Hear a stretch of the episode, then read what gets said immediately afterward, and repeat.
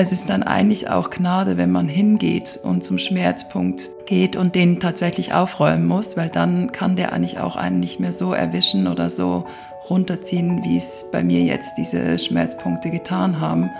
Und das fand ich dann eigentlich wieder ein Akt der Gnade von Gott, dass er mich zum Schmerz hingehen lässt, um eben danach nicht mehr von dem getroffen zu werden.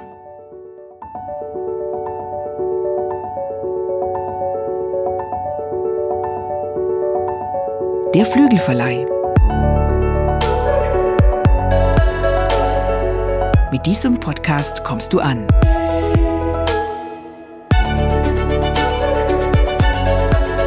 Bei Gott und bei dir.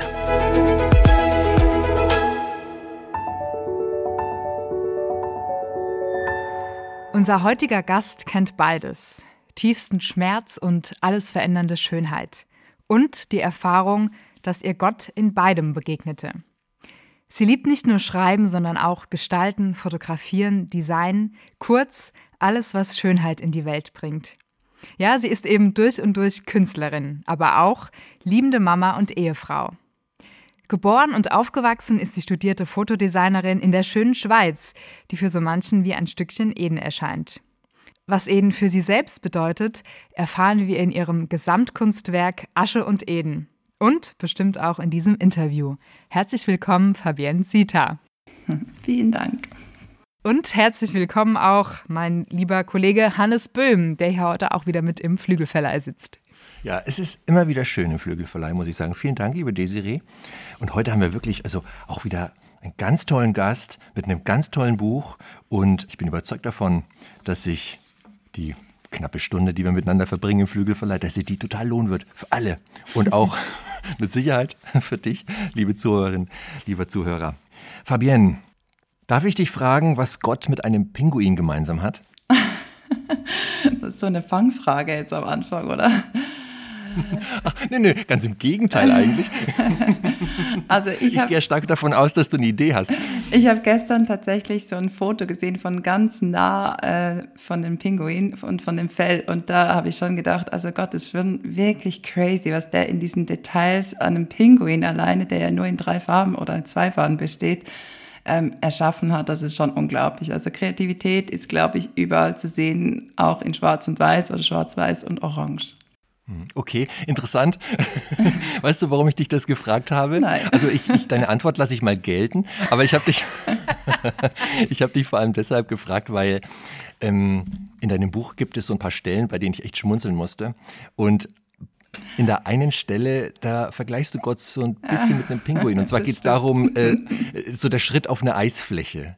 Und dass das ja für viele, die nicht Schlittschuh laufen können, äh, so ein bisschen, ja, äh, so ein Angstthema, ein Kontrollverlustthema ist. Soll ich da jetzt wirklich auf diese Eisfläche? Und dann vergleichst du Gott mit diesem Pinguin, den so die Kinder auch oft haben, ne, auf den Eisflächen. Stimmt, die, die, die schieben ja. dann diesen Pinguin vor sich, halten sich daran fest und da gibt ihnen so Sicherheit auf der Eisfläche. Und das fand ich einfach ein total schönes Bild und dachte, guck, ähm, schon interessant, welche Bezüge oder Vergleiche man mit Gott so ziehen kann. das stimmt, ja.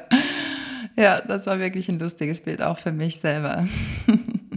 Ja, ähm, lustig ist es ja nicht immer so zugegangen in deinem Leben und in dem Buch. Und vielleicht ähm, kannst du unseren Zuhörern und Zuhörerinnen mal erzählen, wie es überhaupt dazu kam, dass du dieses Buch geschrieben hast über so ein intensives Thema wie Asche und Eden. Also geplant war ein Buch überhaupt gar nicht in dieser Situation, wo es angefangen hat. Und zwar war ich eigentlich da mitten in meinem dunkelsten Tal meines Lebens. Ich stand wirklich so mittendrin, so dass ich gar nichts mehr gesehen habe um mich herum. Ich hatte gerade einen äh, sehr schweren Verlust äh, miterlebt. Ich habe ähm, Gebete gesprochen zu Gott, die unerhört blieben und viele Enttäuschungen und viel Schmerz gerade erlebt. Und ich habe einfach gemerkt, dass ich in dieser Situation überhaupt nicht mehr vor oder auch nicht mehr zurückkomme. Und ähm, trotzdem habe ich irgendwie gespürt, dass der einzige Weg oder auch die einzige, der einzige, ja, der einzige Weg aus diesem Tal heraus Gott sein musste. Ich habe mich irgendwie gesträubt, mich ihm zu nähern, weil ich so enttäuscht und so verletzt war von diesen ganzen Situationen, die sich so gehäuft hatten. Und gleichzeitig war es irgendwie meine einzige Chance, zu ihm zu kommen, um weiterzukommen.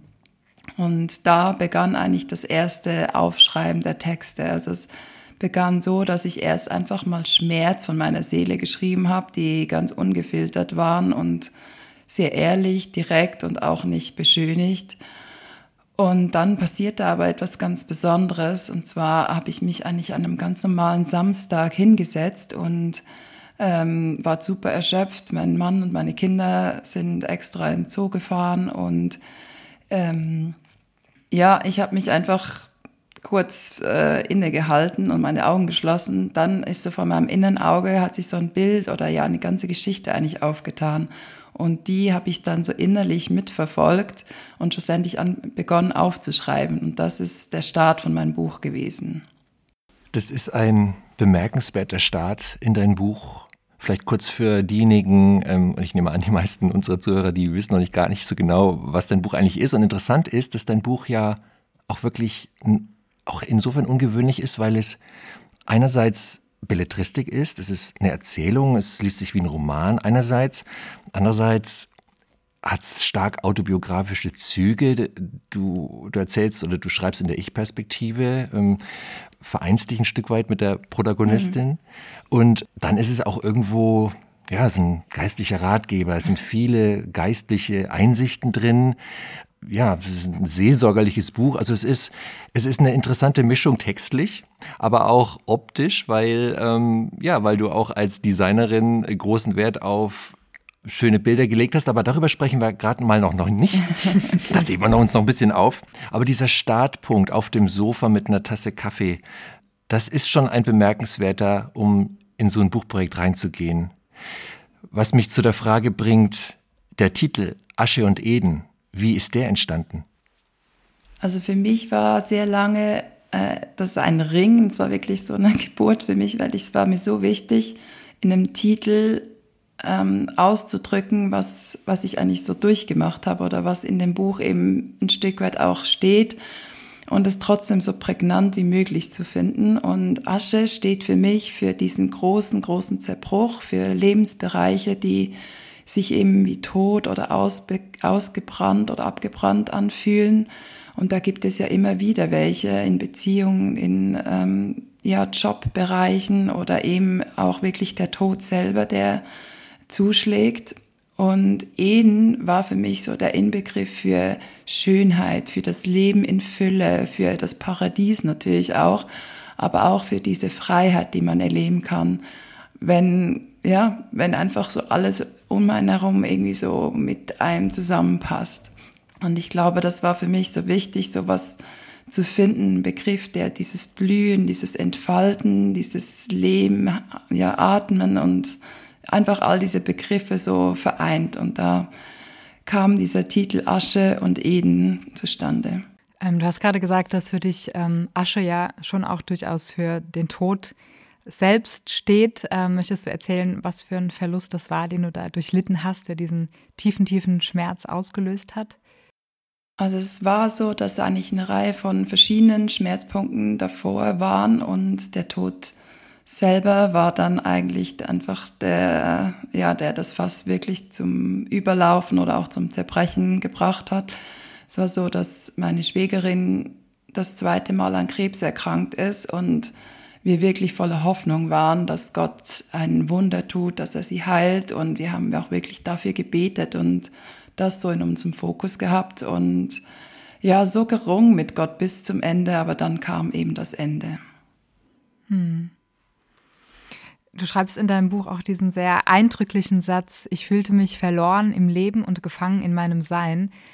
Und ich finde, da, da schwingt noch mal mehr mit, als diese äußeren, sehr schmerzhaften Erlebnisse, ähm, die du durchleiden musstest. Ähm, kannst du vielleicht mal kurz erklären, was du mit diesem Satz meinst? Ja, für mich war das so, dass ich wirklich keine Orientierung mehr hatte nach diesem Verlust. Also das war wirklich so ein Zerbruch, dass ich das Gefühl hatte, ich wusste nicht mehr, wo oben und unten ist. Ich hatte das Gefühl, dass mein ganzer Glaube zerbrochen ist. Nicht, dass der an der Hand von ihr dann meine Schwägerin festgemacht war, natürlich nicht, aber das hat so mein Glaubenskonstrukt ins, ja, wirklich so zerbrochen, dass ich mich irgendwie da nicht mehr drauf verlassen konnte und ich mich deswegen so verloren gefühlt habe. Und gleichzeitig wusste ich aber, ich lebe ja immer noch weiter auf dieser Erde. Es ist noch ein ganzes Stück wahrscheinlich vor mir. Und ich habe mich aber so gefangen gefühlt in diesem Sein. Ich hatte irgendwie das Gefühl, ich kann nicht mehr reagieren, ich bin nicht mehr ich selbst. Und ja, ich komme da irgendwie nicht weiter und ich nicht raus. Und deswegen war das ein ganz, ja, ganz schmerzhafter Prozess und auch ein schmerzhafter Zustand. Du hast gerade erzählt, und das ist ja auch etwas, was du in deinem Buch am Anfang schreibst, dass du dann, dass dann dieser Punkt kam, wo du an einem Samstag auf dem Sofa sitzt mit der Tasse Kaffee und dann, dann kamen die Bilder. Und das war eigentlich, ja, das war das Ende einer langen Zeit der Stille, Mhm. Wo du hast auch geschrieben, dass du eine Gottesferne hattest, du hast nicht mehr gebetet, nicht mehr gesprochen mit ihm, du hast dich entfernt bis zu diesem Moment. Das war wie so ein Turnaround, kann man eigentlich sagen, ne? weil dann ging, dann gingen die Schritte wieder in Richtung Gott los und die hast du dann ja auch festgehalten und daraus ist dann tatsächlich dieses Buch entstanden, was sehr bildhaft ist, tatsächlich wie so ein, ja, die Bilder, die sich aneinander rein zu einem Film werden, letztlich jetzt zu diesem Buch werden mhm. und dort begegnest du jemandem. Mysterious. Wem begegnest du da? Also in meinem Buch, auch schon in meinem ersten Buch, Die Treppe, begegnete ich ähm, dem Mann in Weiß. Es war für mich immer wichtig, dass der einfach so stehen bleibt, so wie, er, wie ich ihn irgendwie gesehen habe, weil es nicht wichtig war, ihn zu benennen oder nach einem Namen zu fragen oder ihn zu beschreiben weiter, weil das, was ihn ausmacht, ist, was er tut und was er sagt. Ich muss auch gerade dran denken, dass es ja eigentlich auch wieder zutiefst biblisch und göttlich ist, dieses Ich bin der ich bin. Ne? Mhm. Also man, man muss ihn gar nicht wirklich benennen können. Es mhm. reicht, wenn man ihn erlebt und das hast du ganz offensichtlich was ich als deine Lektorin, wo ich mich sehr geehrt gefühlt habe und was für mich ein sehr, sehr bereichernder Prozess auch war. Ähm, genau, was ich mich gefragt habe, war, du schreibst ja wirklich sehr, sehr persönlich und lässt ähm, die Leser tief in deine ja, verwundete Seele auch blicken. Wie geht's dir damit, jetzt zu wissen, dass ja dein Innerstes zwischen diesen beiden Buchdeckeln in die Welt entlassen wurde? Ähm, je mehr ich drüber nachdenke, desto äh, merkwürdiger fühlt sich manchmal auch an, aber ich weiß trotzdem, das war schon immer einfach so mein tiefster Wunsch, Ehrlichkeit in die Welt zu bringen, irgendwie, dass man sich wirklich über das austauscht, was wirklich ist, weil es gibt so viele Situationen im Alltag, in, ja, wo man irgendwie ja, Sachen anders sagt, anders macht, als man dann gegenüber anderen oder so. Und das dieses, ja, einfach so transparent sein, finde ich, finde ich so wichtig und Natürlich ist es nicht immer schön, wenn, wenn so die Schwächen so dargelegt werden. Aber Gott sei Dank bin ich eben auch so durch den Prozess durchgegangen, dass ich ähm, auch weitergekommen bin und dass die Schwächen immer noch teilweise da sind natürlich, aber nicht mehr in dieser Intensität. Und deswegen ist es gut, darüber zu sprechen und anderen auch zu zeigen, ja, das Leben ist eben nicht immer nur einfach und nicht immer nur easy und man macht Fehler und das gehört dazu und jeder, ja, ist Teil davon. Du nimmst uns in deinem Buch mit zu deinen fünf Schmerzpunkten oder zu den fünf mhm. relevantesten Schmerzpunkten. Bevor das passiert, gibt es eine Festung. Und ich finde es interessant, du begegnest dem Mann in Weiß, der nimmt dich an die Hand und geht mit dir auf die Reise. Und die, die erste Etappe dieser Reise ist eigentlich der Kontrapunkt zu dem Mann in Weiß, nämlich eine Festung. Und du nennst sie die schwarze Festung. Du kommst also mit diesem Mann in Weiß zu einer schwarzen Festung. Wofür steht diese schwarze Festung? Für mich war es immer so, dass so in meiner Seele so einen Ort gibt, wo ich einfach alles hinverbanne, was mir zu viel ist, was zu schmerzhaft ist, was ich vielleicht auch nicht verarbeiten konnte lange Zeit.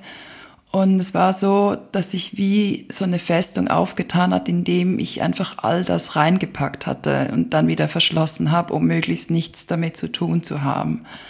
Und diese Festung war vielleicht am Anfang relativ klein, aber dann gerade in diesen Jahren, wo so viel Zerbruch, so viel Enttäuschung, so viel Schmerz entstanden ist, ist die auch so groß geworden, dass die irgendwann nicht mehr unübersehbar war und auch nicht mehr, dass ich sie nicht mehr nicht bemerken konnte. So war sie irgendwie so groß, dass ich sie aufsuchen musste oder dass sie so relevant in meinem Leben geworden ist, dass ich nicht mehr schweigen konnte oder nicht mehr wegsehen konnte. Man denkt ja eigentlich, eine Festung schützt was Wertvolles und das ist innerhalb von einer Festung erwartet einen ja meistens was Gutes. Bei, bei deiner inneren Reise war, war eher ähm, das Gegenteil der Fall. Ähm, du schaffst es dann mit dem Mann in Weiß dort reinzugehen, aber dort fängt es eigentlich erst richtig an mit den Herausforderungen. Und zwar sind da ähm, fünf Häuser, die jeweils für deine größten Schmerzpunkte stehen. Ähm, wie kamst du zu dem Bild, dass das Häuser sind oder was, was hat es mit diesem Bild des Hauses auf sich für dich? Also nochmal kurz zur Festung. Das stimmt, ich bin reingegangen und dachte, das ist eigentlich der schlimmste Ort, wo ich hingehen konnte. Aber jetzt im Nachhinein denke ich ja, es ist tatsächlich so ein wundervoller Ort geworden, weil eben Sachen heil geworden sind, die dort erst in diesem Schmerz und in dieser, ja, so zerrüttet und zerschüttert auch waren. Aber wenn der Schmerz eben verarbeitet ist oder wenn man eben Sachen bearbeitet, dann kommt tatsächlich was zum Vorschein, was so viel wertvoller ist und so viel Schönheit auch mit sich bringt, dass es eben auch wert ist, beschützt zu werden. Ähm, zu deiner Frage, also die Häuser, die habe ich mir eben auch nicht so selber ausgedacht. Es war einfach so, dass ich in diese Festung reingelaufen bin, so vor meinem inneren Auge. Und ich einfach sofort gesehen habe, dass ich außer diesen fünf Gebäuden, die ich so kurz ausmachen konnte, nichts anderes auszumachen war. Und deswegen habe ich mich einfach auf dieses Bild dann sozusagen eingelassen. Ich finde das sehr bemerkenswert, dass aus der schwarzen Festung, die für den Leser erstmal ein sehr bedrohlicher Ort ist, letzten Endes ein wundervoller Ort geworden ist. Das steht so nicht in deinem Buch, aber das sagst du jetzt so. Und das finde ich ist auch wiederum ein schönes Bild für die Reise, auf die du gegangen bist und auf die du auch deine Leser mitnimmst. Es ist eine Reise in den Schmerz hinein, in das Dunkle. Wir werden auch gleich über die fünf Häuser sprechen und die fünf Themen, die dahinter stehen. Schmerzpunkte, die man sich nicht gerne anguckt. Und du hast das ja auch gerade beschrieben mit der Festung. Da packt man, das packt man so weg. Da will man nicht mhm. hingucken. Und ich denke, das kennen ja sehr, sehr viele äh, von uns. So dieses ähm, äh, unter den Teppich kehren, nicht hingucken, weil es einfach weh tut. Und äh, genauso wie dieses Buch einen mit so tiefen Ängsten und Schmerzpunkten in Berührung bringt. Deine im Besonderen natürlich, du hast das geschrieben, aber ich denke, dass auch viele Leser sich in den Schmerzpunkt wiederfinden.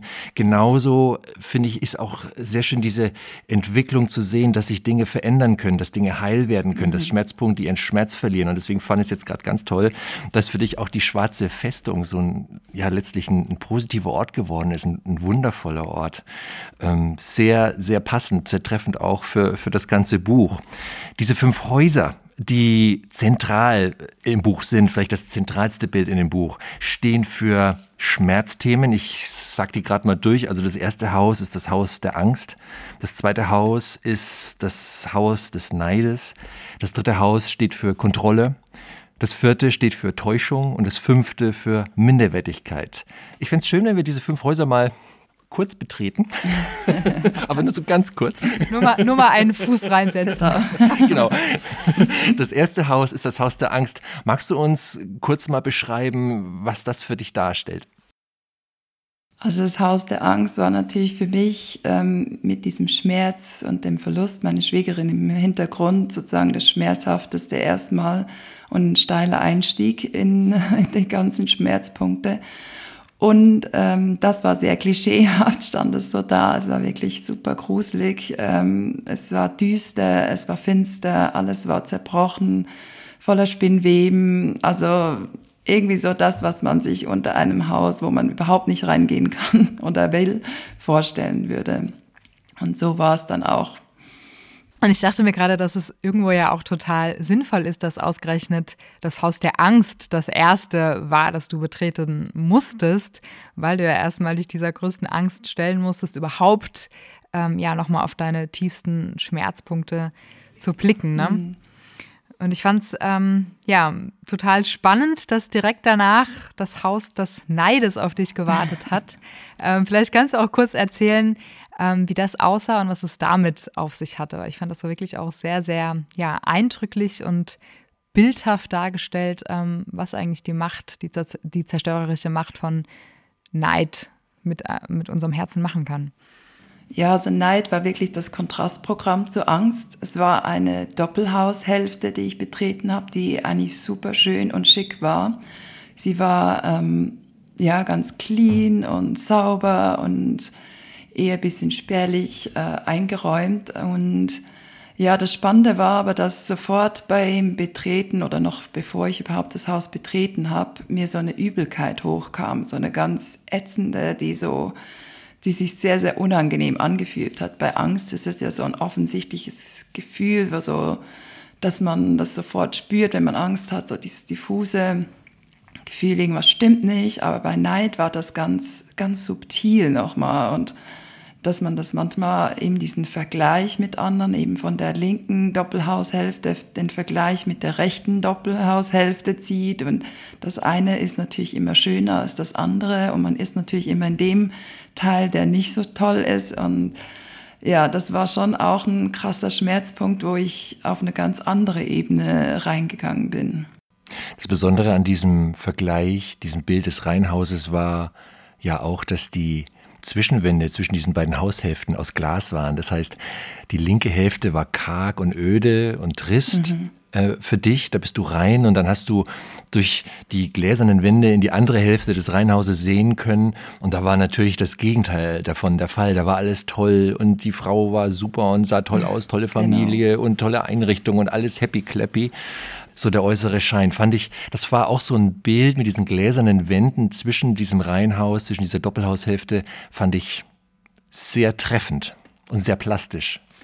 Was ich da, um nochmal kurz zu ergänzen, was ich da auch so besonders berührend fand und finde auch so ein ja, einen guten Vorgeschmack auf das gibt, wie du dem Mann in Weiß begegnet bist und wie, wie heilsam und äh, wunderbar seine Handlungen waren, ähm, ist, dass er dann ja einfach die Wände mit dir zusammen bemalt hat und dich eingeladen hat, ähm, bei dir zu bleiben, in deiner Haushälfte zu bleiben. Und ich finde, das ist nur ein Beispiel dafür, durch ähm, ja, welche schlichten und gleichzeitig wirklich wunderbaren Handlungen der Mann in Weiß dir geholfen hat, ja, die einzelnen Häuser zu verwandeln in, in Häuser, die von Häusern des Schreckens zu Häusern der Heilung werden. Mhm.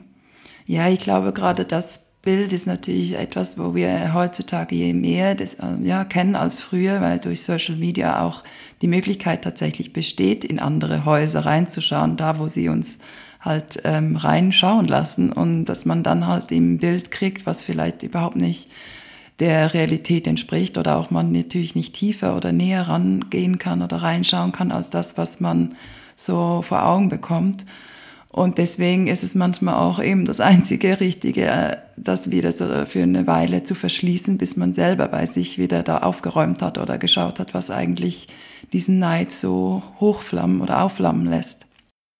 Das dritte Haus ist das Haus der Kontrolle. Es ist ein sehr abgeschiedenes Haus, da kam man nicht eben so mal hin, sondern du musstest einen Fluss überqueren, wo du nicht recht wusstest, wie kommst du da überhaupt drüber. Dann gab es ein Minenfeld, ähm, wo du ja auch sehr vorsichtig durchbewegen musstest, bis du zum Haus angekommen bist. Das Haus der Kontrolle, wie würdest du das beschreiben, so in Kurzform? Ja, spannenderweise war das Haus der Kontrolle zwar sehr, sehr klein und sehr eben, äh, einsam, also verlassen eigentlich da in dieser verlassenen Gegend gelegen, aber sehr, sehr hübsch. Also alles ist irgendwie so, hat seine Ordnung, ist fast schon perfekt und ein bisschen, ja, ist halt jedes, jedes Gegenstand, alles hat so seinen Ort und seinen Platz, wo es hingehört. Und deswegen hat es auf den ersten Blick super schön und eigentlich gemütlich oder ja, toll gewirkt da. Und welches Bild verbindest du damit? Also wenn man das jetzt runterbricht, diese Ordnung, dieses Aufgeräumte, was ist daran das Negative? Also was sehr schnell für mich da rauskam, ist, dass man natürlich extrem viel ähm, Aufwand betreiben muss, damit es immer so perfekt ist und dass man ähm, nur einen begrenzten Raum perfekt halten oder kontrolliert ähm, ha oder ja, kontrolliert haben kann. Das heißt, wenn man die Kontrolle über eine bestimmte Sache oder über seine, sagen wir mal, Wohnung eben behalten möchte, dann kann sie nicht zu groß sein, weil irgendwann verliert man den Überblick und Kontrolle in dem Sinn war dann plötzlich zu einem fast schon Gefängnis geworden, weil eben je größer das Gebiet ist oder je mehr Platz man hat, desto weniger Kontrolle kann man darüber behalten oder desto weniger perfekt kann man etwas gestalten und muss auch wieder loslassen. Und das war so eine, ja, so ein ambivalentes Gefühl da in diesem Haus. Also auf der einen Seite fühlt es sich total gut an, wenn alles perfekt und schön und seine Ordnung hat und kontrolliert ist. Und auf der anderen Seite habe ich sofort gespürt, ja, dass es auch ein Stück weit äh, eine Grenze einfach einem gibt oder einen einsperrt, weil man eben nicht einfach mal eben bisschen weitergehen kann, weil es ja da dann vielleicht nicht mehr so aufgeräumt und perfekt und kontrolliert ist.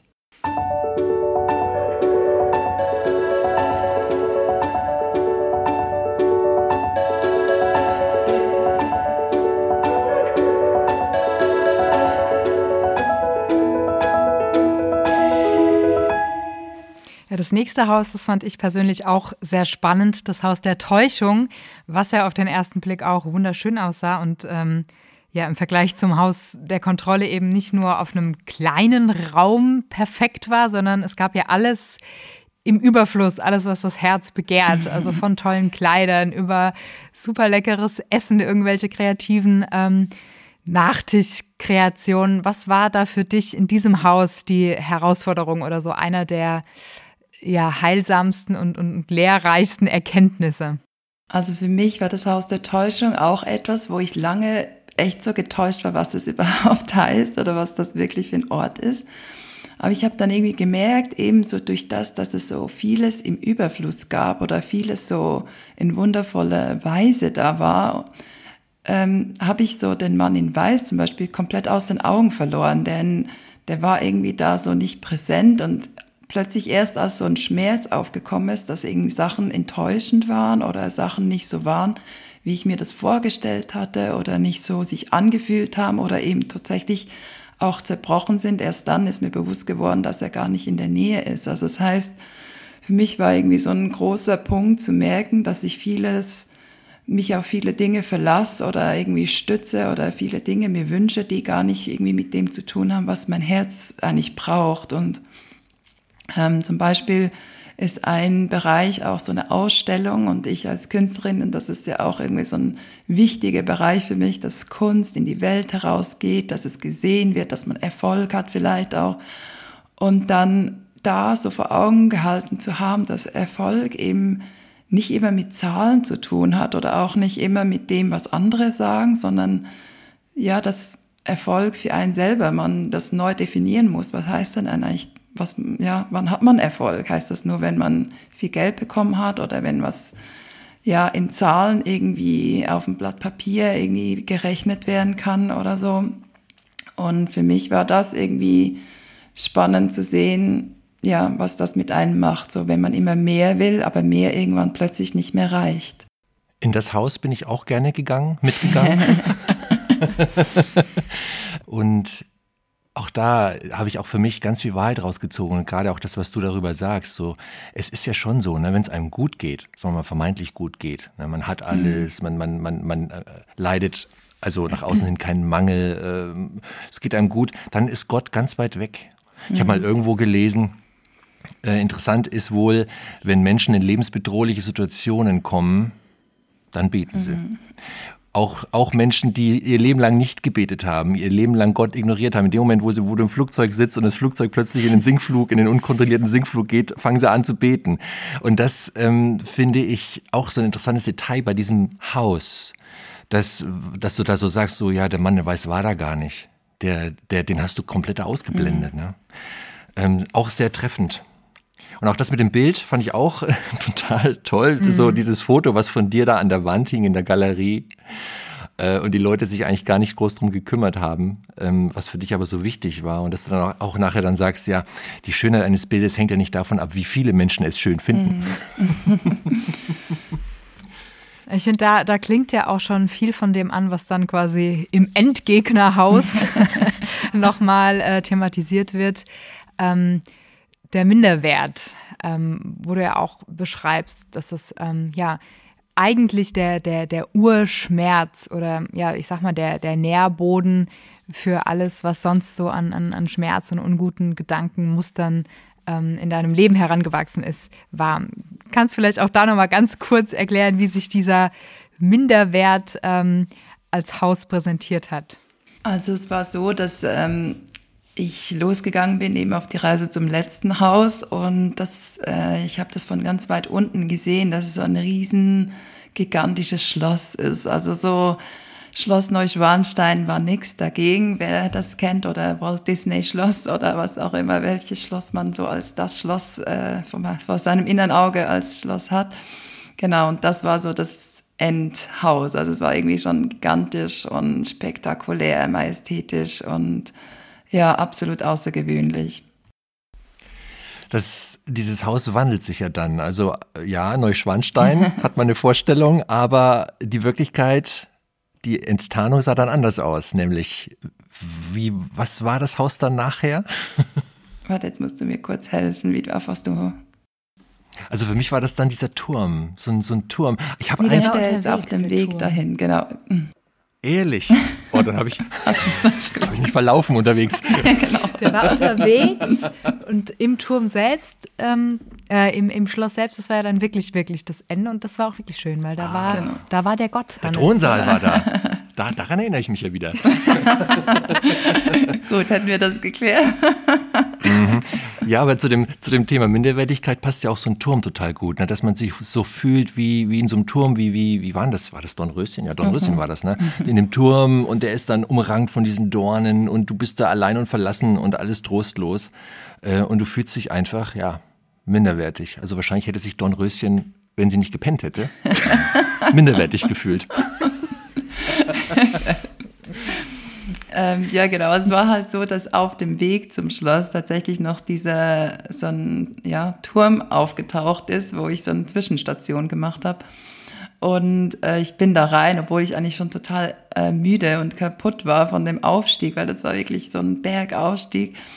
Und äh, in diesem Turm selber war halt wieder mal eigentlich fast gar nichts vorhanden. Es war irgendwie auch so schon staubig und ich war so müde, dass ich dann eigentlich auch sofort eingeschlafen bin und habe mich da aber irgendwie auch ganz wohl gefühlt, weil eben niemand da war, niemand hat mich gestört und aber gleichzeitig hatte ich irgendwie dann auch das Gefühl, ich komme da auch nicht mehr raus, weil eben als ich dann wieder wach war und irgendwie rausgeschaut habe, war wirklich um den ganzen Turm herum alles so voller Dornen und Disteln und so, dass ich mich wirklich eigentlich ohne zu verletzen nicht mehr aus dem Turm hätte bewegen können. An der Stelle muss ich übrigens ein großes Kompliment machen, nämlich äh, was deine Fotokunst angeht. Ich meine, das weißt du, du hast das studiert, äh, du weißt mit, dem, mit der Kamera umzugehen. Was unsere Zuhörer nicht wissen können und sehen können, natürlich, weil wir hier ja ein Gespräch führen ohne Bilder, also zumindest keine, die man direkt angucken kann. Dein Buch ist auch versehen mit Fotoarbeiten von dir und zu jedem der Häuser hast du eine Fotoserie gemacht und gerade auch bei diesem Turm hast du ein Shooting gemacht in so einem Umfeld mit Dornen und vielleicht bin ich auch deshalb so, habe ich mich so ablenken lassen, weil diese Fotos sind so toll, also so eindrücklich. Ne? Ich sehe dieses eine Foto, da liegt eine Frau äh, zusammengekauert inmitten von, äh, ja, einem Gestrüpp, abgebrochenen Ästen, als würde sie in so einer riesigen Dornenkrone drin liegen. Mhm. Und das sind so Bilder, die haben so eine Kraft, gerade auch im Zusammenspiel mit dem Text. Also das hat mich sehr, sehr beeindruckt, muss ich sagen. Diese Shootings zu den einzelnen Häusern, wie war das für dich? Bist da, zum Teil bist das ja auch du selbst, nicht wahr? Ein, in einem Shooting bin ich selbst, ja. ähm, also es war halt so, ich hatte eben immer schon stark das Bedürfnis, dass eben nicht nur die, ähm, die Leseebene besteht, sondern auch so eine visuelle Ebene dazukommt, die manchmal einfach mehr sagt, als Worte beschreiben können. Und ich glaube auch, dass eine visuelle Ebene den Leser auch einfach auf eine Reise mitnimmt, die vielleicht manchmal tiefer geht oder schneller oder einfach woanders noch mit hinnimmt, als ein Text kann. Weil ähm, beim Text muss man sich immer ein bisschen mehr entscheiden, mitzugehen oder sehe ich das genauso oder würde ich das genauso beschreiben. Aber Bilder, da kann man sich so rein fühlen, rein denken, wenn man möchte. Und deswegen finde ich so die zwei Ebenen super wichtig bei dem Buch. Und die Shootings waren wirklich sehr, sehr besonders. Also ich habe mir da am Anfang, bevor das noch alles so am Entstehen war, viel vorgenommen und zwischendurch gedacht, oh meine Güte, ich bin erst gerade eigentlich umgezogen in die Schweiz, kenne kaum ähm, viele Leute hier in der Schweiz, die ich dich anfragen könnte, um überhaupt mitzumachen oder auch kaum Orte, wo ich hingehen kann.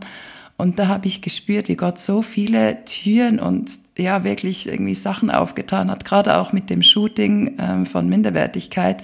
Da sind wir eigentlich einfach ein bisschen planlos in den Wald reingestolpert und hatten nicht so eine richtige Vorstellung, was wir suchen ähm, oder was ich suche.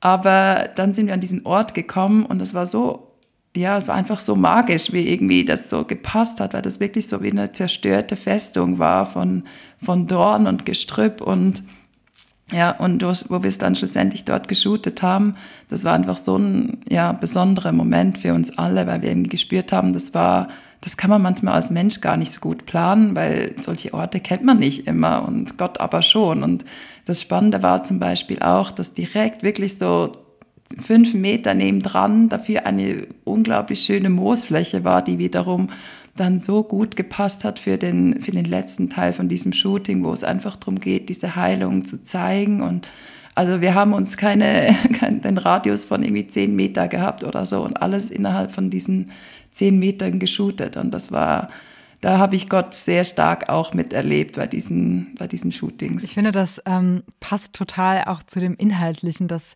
dass deine, deine Heilungsgeschichte oder deine innere Befreiungsgeschichte eben auch so eine ganzheitliche ist und dass gerade für diese ganzheitliche Heilung es irgendwie so wichtig ist, dass man wirklich in, in, in Bildern denkt, mit, mit allen Sinnen erfährt, was es bedeutet, wenn ja wirklich die Schönheit des Evangeliums auf unseren tiefsten Schmerz trifft. Und ähm, ja, ich habe mich gefragt, ob das vielleicht auch ein Ansatz ist, wie du es geschafft hast, ja, diese Erkenntnisse in deinen Alltag zu übertragen, dass es dich nochmal anders berührt hat als nur eben auf der intellektuellen Ebene? Also es ist für mich natürlich immer schon so gewesen, dass ich sehr, vielleicht auch durch meinen Beruf, aber auch sonst sehr bildhaft irgendwie denke. Aber was das natürlich schon hilft, ist, wenn man Bilder, so starke Bilder vor Augen hat, von was auch immer, jetzt in dem Fall von sehr schönen und positiven Dingen oder irgendwo wo Gott mir einfach sehr viel gezeigt hat, dann kann ich mich das sehr viel schneller dran erinnern. Und natürlich kann man es dann auch schneller in den Alltag umsetzen oder reinnehmen, weil man eben nicht sich an eine bestimmte Textpassage erinnern muss, sondern an das Gefühl in dem Bild oder an das Bild selbst oder an eine Handlung oder an eine Szene. Und das hilft enorm, sich einfach mit dem auseinanderzusetzen und eben das mit ähm, ins Leben zu integrieren. Und anders halt bei Text muss man sich das halt schon sehr stark merken oder auswendig lernen. Das ist manchmal auch sehr gut, aber Bilder helfen natürlich schon, Dinge schneller zu verstehen und sie sind aber nicht so direkt ins Gesicht äh, geschrieben, so dass man ja, dass man sie entweder nimmt oder auch nicht. Das bringt mich zu der Frage, zum Umgang mit den fünf Häusern. Also in dem Buch gehst du ja in jedes Haus rein, zusammen mit dem Mann in Weiß. Du guckst dir die Abgründe dort an, die negativen Dinge. Gleichzeitig sagt der Mann in Weiß Dinge, tut äh, der Mann in Weiß Dinge, die dann helfen, diese, hm, ja, diese, diese harten Bilder, diese Negativthemen ein Stück weit zu drehen, auch anzugehen und in Schritt in die Heilung zu gehen. Was würdest du sagen, Worauf kommt es ganz besonders an im Umgang mit diesen Häusern? Also wenn wir jetzt mal in das große Bild gehen, jeder, ich behaupte jetzt mal, jeder Mensch hat seine Häuser mit Schmerzthemen. Was würdest du sagen, was, was sind so die entscheidenden Punkte, um aufzuräumen und, und in die Heilung zu kommen? Also ich glaube, der erste wichtige Punkt ist, sich einfach mal ehrlich die Sachen anzuschauen. Ich meine, das ist schon ein großer Schmerz, erstmal einfach ehrlich zu werden und zu schauen, was ist, was finde ich denn davor? Und das war, glaube ich, bei allen Häusern erstmal so ein gewisser Schock, auch für mich zu sehen, wie tief manche Abgründe sind. Und ähm, ja, obwohl ja einfach so die Umstände vielleicht anderes gegen außen zeigen würden oder so, aber dass man doch spürt, ja, der Schmerz sitzt eben doch tiefer oder manche Muster, die man sich angeeignet hat, sind doch stärker, als man gedacht hat. Und das nächste ist halt, ähm, glaube ich, sich wirklich so drauf einzulassen, Sachen auch eben loszulassen oder also zulassen, loslassen und dann auch ähm, ja was zu tun. Also eine Weile lang habe ich immer mich so als Opfer gesehen und gedacht, naja, Gott muss ja das seinen Teil dazu tun. Ich kann ja das nicht oder ich bin ja irgendwie so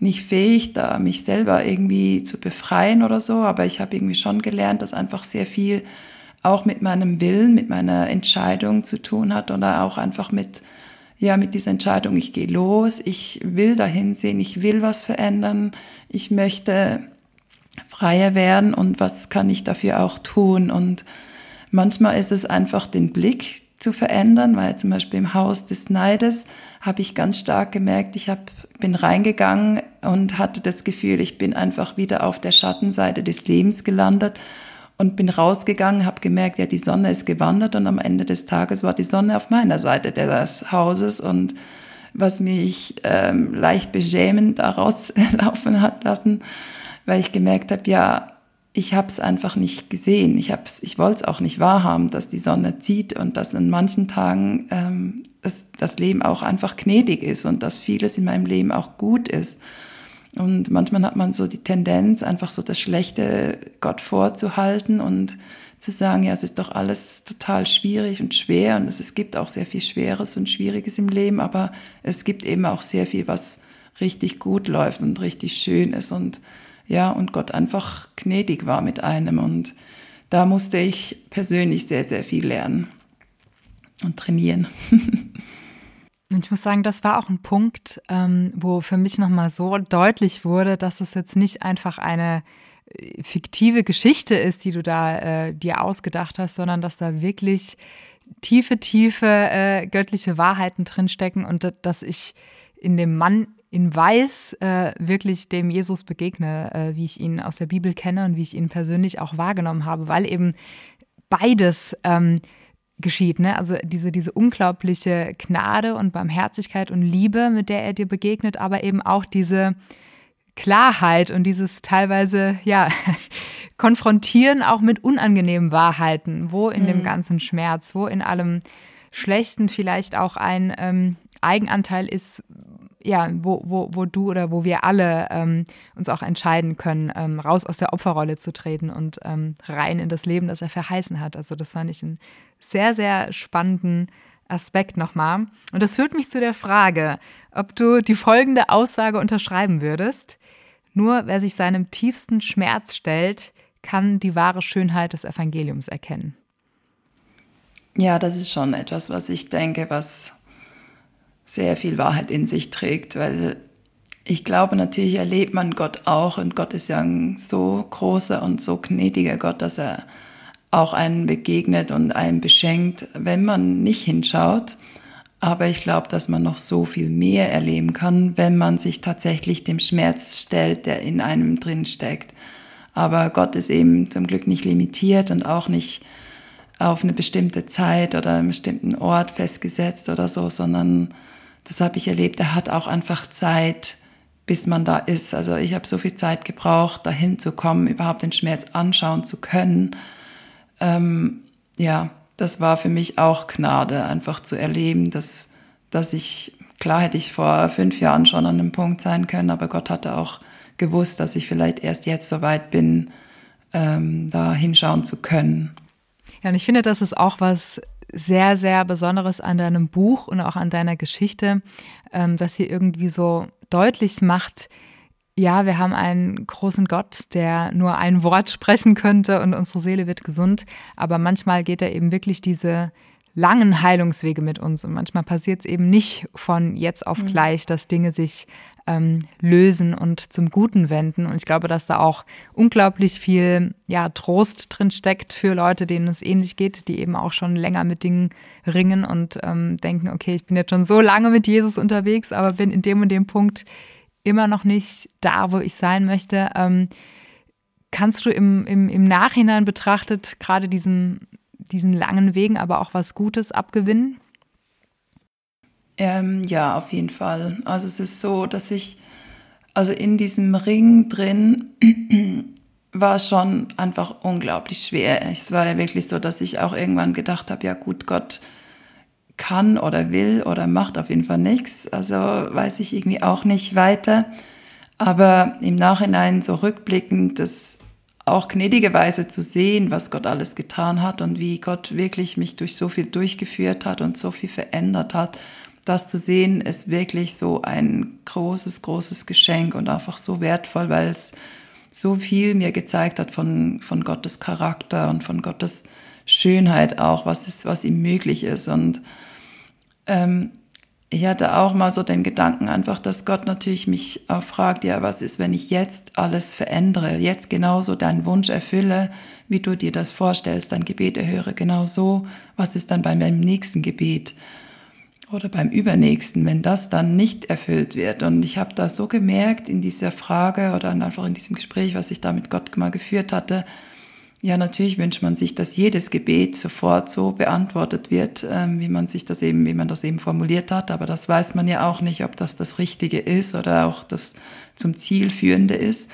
Und was ist, wenn eben jetzt in dieser Situation das genauso gekommen wäre, wie ich es mir gewünscht hätte, was wäre dann beim nächsten Schmerz geworden? Also ich wäre dann nicht zum Schmerzpunkt hingegangen, sondern da wäre ich einfach drüber oder weitergelaufen und dann kommt irgendwann sowieso einer, der nicht beantwortet wird. Das heißt, es ist dann eigentlich auch Gnade, wenn man hingeht und zum Schmerzpunkt geht und den tatsächlich aufräumen muss, weil dann kann der eigentlich auch einen nicht mehr so erwischen oder so runterziehen, wie es bei mir jetzt diese Schmerzpunkte getan haben. Und das fand ich dann eigentlich wieder ein Akt der Gnade von Gott, dass er mich zum Schmerz hingehen lässt, um eben danach nicht mehr von dem getroffen zu werden.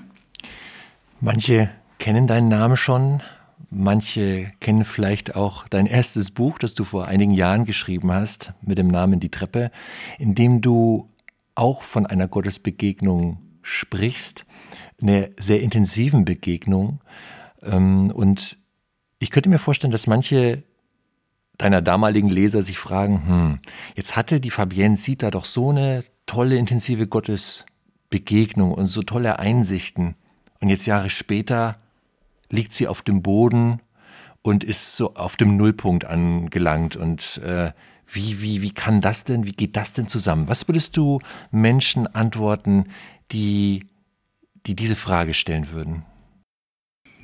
Also das Spannende ist ja, dass in der Bibel genau schon solche Situationen en masse beschrieben werden. Also wenn man alleine anschaut, das Volk Israel, was ähm, super viele Wunder erlebt hat und so viele gigantische Sachen aus beim Auszug aus Ägypten kurz davor erlebt hat und dann ein paar Tage später die Vollkrise hat oder sie haben einen Moment, wo sie Gott alle erleben und ähm, ich glaube wirklich nur ein paar Tage später erschaffen sie das goldene Kalb. Also ich glaube, dass ja, das Traurige oder das Schade ist, dass es in der Menschheit einfach so oder im Menschsein irgendwie auch drin ist, dass man sehr viel sehr schnell vergisst oder auch einfach, ja, das Schmerz einen richtig so zerrüttet ähm, und dass es ein ständiges Dranbleiben ist an Gott, ein Trainieren, mit Gott weiterzukommen und ein Ringen, um ja einfach so diese Ängste eben zu überwinden, um die Schmerzpunkte zu überwinden.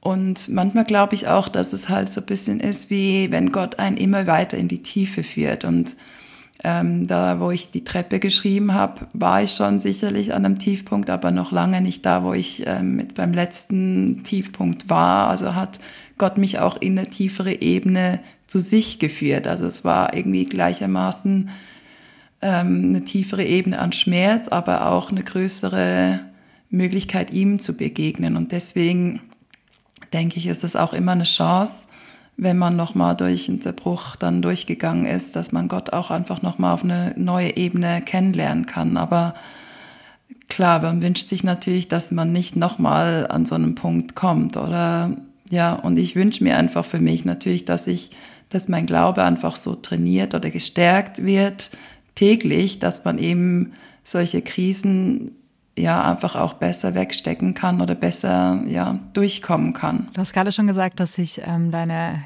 Glaubensebene dadurch auch noch mal ein bisschen verändert hat, erneuert hat. Ähm, würdest du sagen, dass gerade jetzt durch diese zweite intensive Begegnung, durch diesen zweiten Weg mit dem Mann in Weiß, sich dein Bild von Gott auch nochmal verändert hat? Oder was, was ist vielleicht so eine Eigenschaft, die du ganz neu oder ja zum ersten Mal an Gott entdeckt hast, unterwegs in Anführungsstrichen? Also auf der einen Seite habe ich gelernt, dass er sehr viele lustige Charakter hat oder Sachen, Eigenschaften hat, die ich irgendwie so vorher nicht so wahrgenommen habe. Zum Beispiel war es so, dass ich ihn so als Innenarchitekt kennengelernt habe, das irgendwie so einen Sinn für Ästhetik und Geschmack eben für Inneneinrichtungen gezeigt hat in einem der Häuser, äh, was ich einfach spannend fand, weil irgendwie man denkt ja immer, Gott ist so für Gesundheit zuständig oder für Job oder keine Ahnung, aber halt nicht so für so Details oder eben für Qualität und für irgendwelche eben Inneneinrichtungen oder Kunst oder so. Und das andere, was ich aber sehr, sehr tief erlebt habe, ist, dass Gott eben wirklich so in diesem tiefsten, tiefsten Schmerz mit dabei ist. Also das weiß man vielleicht so von außen her schon, aber es ist mir nochmal so ganz bewusst geworden, als ich so diesen tiefen Schmerz um den Tod und Verlust ähm, durchlebt habe, dass er direkt nebendran genauso diesen Schmerz mitfühlt, dass es für ihn nicht ist, ah ja, schade oder ist jetzt hier im Himmel oder ich weiß nicht, dass man sich dafür Gedanken manchmal auch macht, sondern dass dieser Schmerz genauso ja, einfach in ihm war wie in mir. Das war eine ganz besondere Situation für mich. Eine besondere Situation insgesamt, eine besondere Reise, auf die du deine Leser mitnimmst. Das Buch lebt auch von vielen Bildern jenseits der Festungen und der Häuser, die wahrscheinlich bei jedem mehr oder weniger intensiv wahrgenommen werden. Ein, ein Bild fand ich zum Beispiel auch ganz toll. Das war das, Insel, äh, das Bild der Insel der Unbeschwertheit. ähm, die Protagonistin ähm, besucht diese Insel und stellt fest, dass diese Insel der Unbeschwertheit sehr klein ist. Woraufhin der, der Mann in Weiß äh, sagt, es spielt keine Rolle, wie groß die Insel ist, sondern äh, wie oft man sich darauf aufhält. Und das ist so ein Beispiel dafür, wie dein Buch tickt. Ein Buch ja auch voller Lebensweisheit, wo man auch hier und da mal schmunzeln muss. Ein Bild, was man auch übertragen kann auf den Flügelverleih. Der Flügelverleih ist jetzt kein Podcast, der jeden Tag äh, neu erscheint. In der Regel alle zwei Wochen gibt es eine neue Folge, aber es ist immer wieder schön, im Flügelverleih zu sein und sich darin aufzuhalten. Auch jetzt wieder, liebe Fabienne. Ähm, mhm ich denke, wir sind am Ende unseres Gesprächs angelangt. Es war ein sehr intensives Gespräch mit dir, eine sehr intensive, knappe Stunde mit dir im Flügelverleih. Ganz herzlichen Dank, dass du dir die Zeit genommen hast, mit uns über dein Buch und über dich und deine Schmerzpunkte zu sprechen. Sehr, sehr gerne. Vielen Dank auch euch. Das ist für mich genauso ein Privileg und ja, Dankeschön. Danke auch an dich, liebe Zuhörerinnen und lieber Zuhörer, dass du mit uns zusammen auf die Reise in das Buch Asche und Eden von Fabienne Sieter gegangen bist. Wenn du es selbst einmal in die Hand nehmen willst, dann frag doch bei deinem Buchhändler vor Ort nach. Erhältlich ist es natürlich auch bei gerd.de. Und du wirst feststellen, es ist wirklich ein Gesamtkunstwerk. Wenn du magst, dann folge Fabienne auf Instagram. Und wenn dir diese Folge des Flügelverleihs gefallen hat, dann lass gerne ein Abo da, damit du keine neue Folge verpasst. Wir jedenfalls wünschen dir alles Gute für deine persönliche Reise. Und vergiss nicht, wer an deiner Seite ist.